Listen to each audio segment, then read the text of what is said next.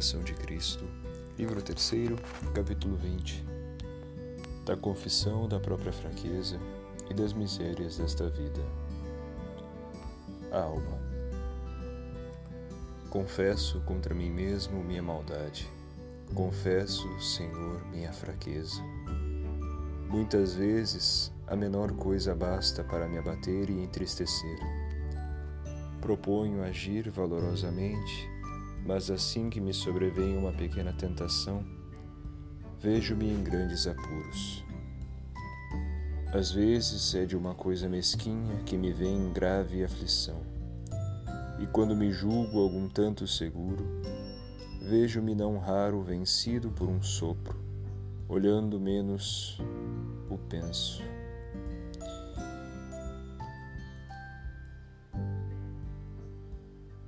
Olhai, pois, Senhor, para esta minha baixeza e fragilidade, que conheceis perfeitamente. Compadecei-vos de mim e tirai-me da lama, para que não fique atolado e arruinado para sempre. É isto que a miúdo me atormenta e confunde em vossa presença.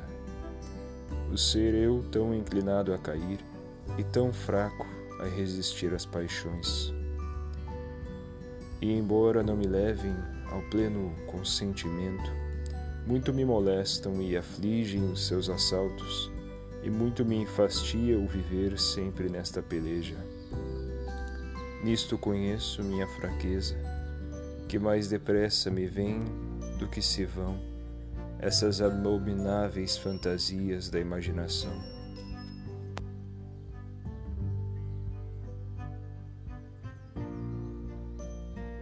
Poderosíssimo Deus de Israel, zelador das almas fiéis, olhai para os trabalhos e dores do vosso servo e assisti-lhe em todos os seus empreendimentos.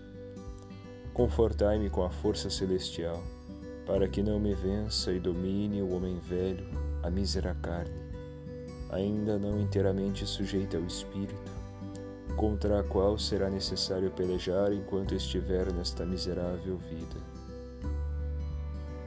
Ai, que vida é esta, em que nunca faltam as tribulações e misérias, em que tudo está cheio de inimigos e ciladas. Porque mal acaba uma tribulação ou tentação, outra já se aproxima. E até antes de acabar um combate, muitos outros já sobrevêm inesperados. E como se pode amar uma vida cheia de tantas amarguras, sujeita a tantas calamidades e misérias? Como se pode chamar vida o que gera tantas mortes e desgraças? E não obstante, muitos amam e procuram nela deleitar-se. Muitos acoimam um mundo de enganador e vão, e ainda assim lhes custa deixá-lo porque se deixam dominar pelos apetites da carne. Muitas coisas nos inclinam a amar o mundo, outras a desprezá-lo. Fazem amar o mundo a concupiscência da carne, a concupiscência dos olhos e a soberba da vida. Mas as penas e as misérias que estas coisas se seguem geram o ódio e aborrecimento do mundo.